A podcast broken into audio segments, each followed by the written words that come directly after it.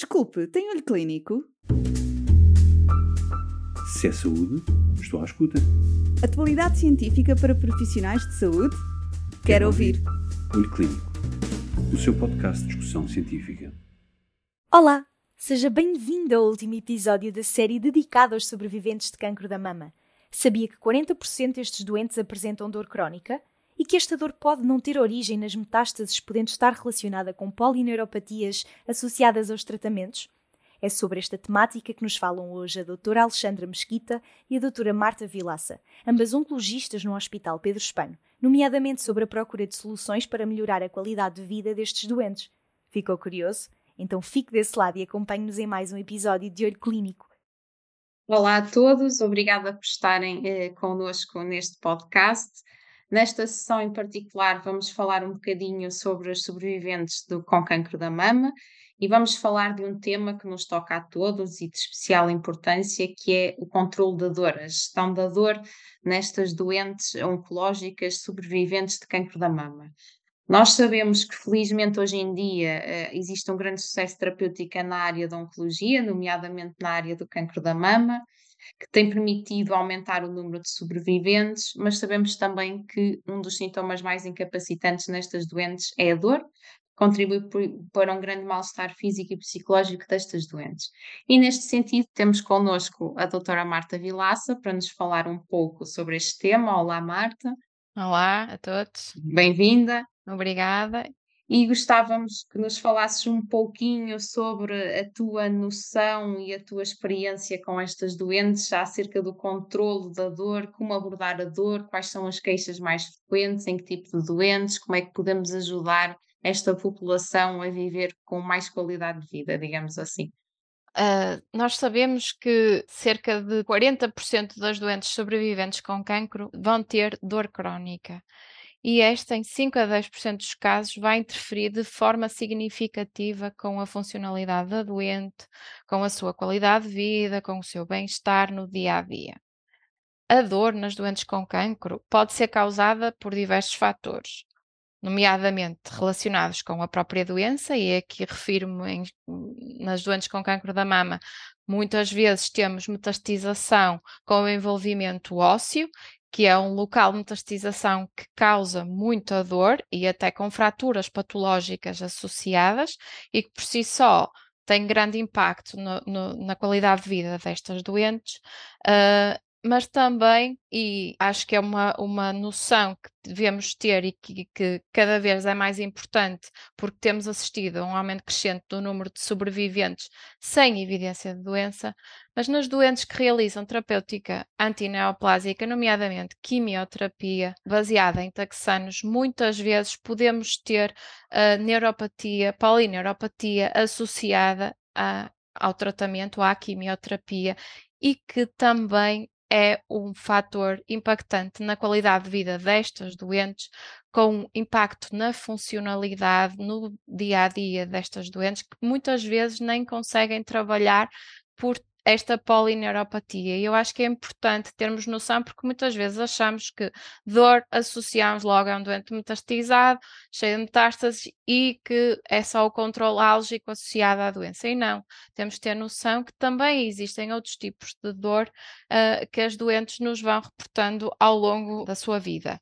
Ah, na avaliação, então, de um doente com dor, é super importante a sua caracterização, localização, a duração, a intensidade, utilizando escalas como a escala visual analógica da dor, o padrão temporal, o tipo de dor, a irradiação, os fatores de alívio, os fatores de agravamento, que são de extrema importância, quer para a orientação diagnóstica, mas também vão nos ajudar depois na orientação terapêutica, porque podemos utilizar fármacos que vão atuar em diferentes vias do controle álgico, de forma a usarmos a menor dose possível, com menores efeitos secundários associados, mas com um ótimo ou um controle álgico que permita à doente viver e viver bem. É muito importante, e volto a ressalvar, que o uso de escalas para quantificarmos e irmos monitorizando estes doentes é de extrema importância ah, e também é fundamental a referenciação e a integração de uma equipa multidisciplinar na abordagem destes doentes, que passa quer pela radiologia de intervenção, muitas vezes podem nos ajudar a, a fixar fraturas, uh, fraturas patológicas ou até fraturas associadas a perda de densidade mineral óssea, que muitas vezes estas doentes vão tendo ao longo da vida, a referir a consulta da dor, que pode ser fundamental para gerir a polineuropatia induzida pela quimioterapia e ajudar com tratamentos tópicos, não só com fármacos orais, para o controle álgico, mas também e nunca esquecendo a medicina paliativa, nomeadamente nas doentes com metastização óssea e não só, que nos podem ajudar de forma substancial uh, para então a melhoria da qualidade de vida e a melhoria do controle destas doentes. Em relação ao tratamento, uh, temos sempre que pensar na escala uh, analgésica da OMS e classificar então a dor que temos perante os diferentes patamares e utilizar os fármacos adequados para cada patamar. Não devemos ter medo de usar o fármaco só porque temos pouca experiência ou porque achamos que o doente é, não vai tolerar. Se o doente tem dor, a dor tem que ser controlada. Uh, e então, para o tratamento da, da, dor, existe abordagem farmacológica, mas também de referir que existe uma abordagem não farmacológica que podemos sempre lembrar.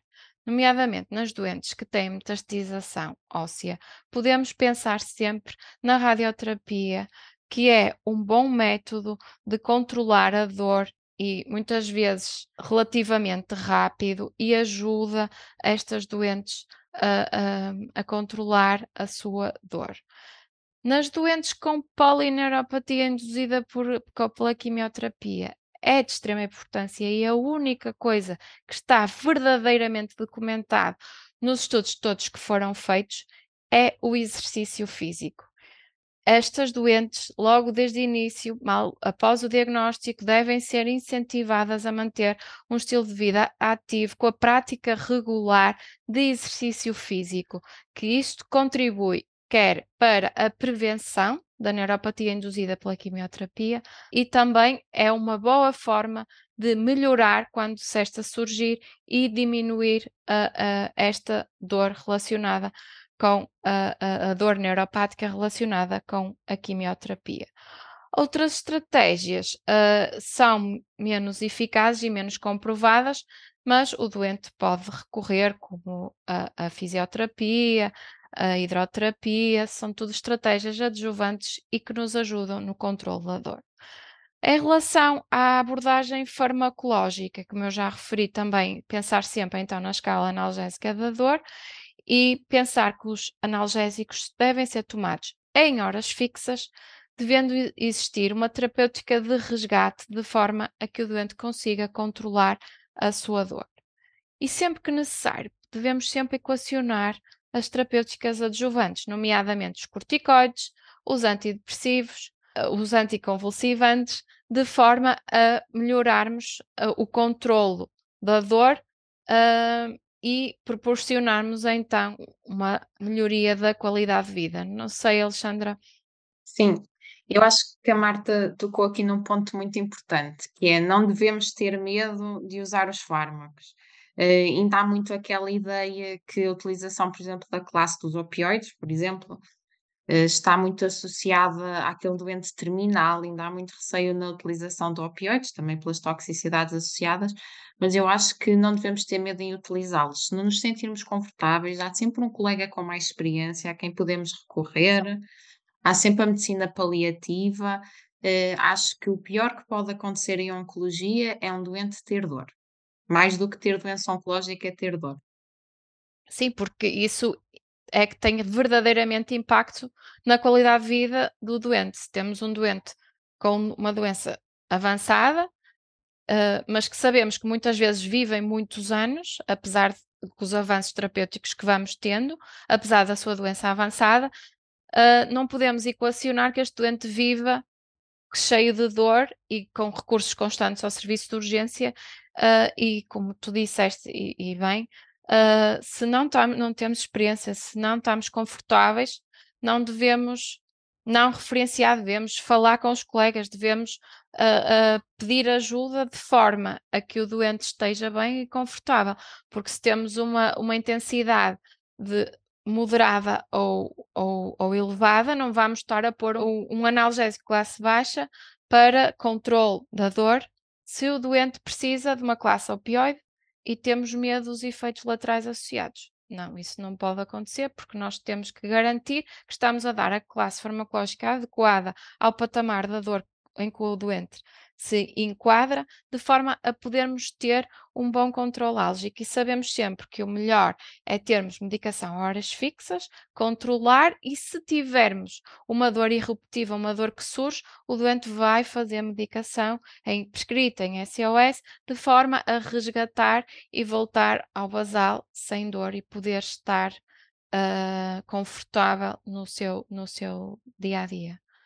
Acho que sim, não devemos mesmo ter receio, até porque são doentes que muitas vezes já fizeram quimioterapia. Portanto, o que é que pode ser pior do que, do que a quimioterapia em termos de toxicidade? Muito pouca coisa.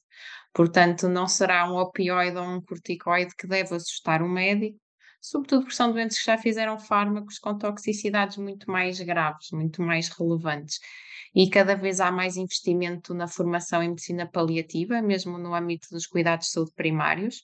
Os colegas têm feito várias formações, há colegas altamente diferenciados em medicina paliativa. E se não existe no nosso centro de saúde ou no nosso hospital, por que não pedir ajuda a outra instituição, diferenciar, participar em cursos, ações de formação? Uh, no fundo, uh, o mais importante é mesmo ajudar os doentes, é ajudar o doente, não só a doença, o doente. Sim, tem que ser mesmo uma abordagem multidisciplinar e pensarmos sempre no doente no nosso centro e não naquilo que a nós nos assusta. Se é saúde, estou à escuta. Atualidade científica para profissionais de saúde? Quero, Quero ouvir. ouvir. Olho Clínico o seu podcast de discussão científica.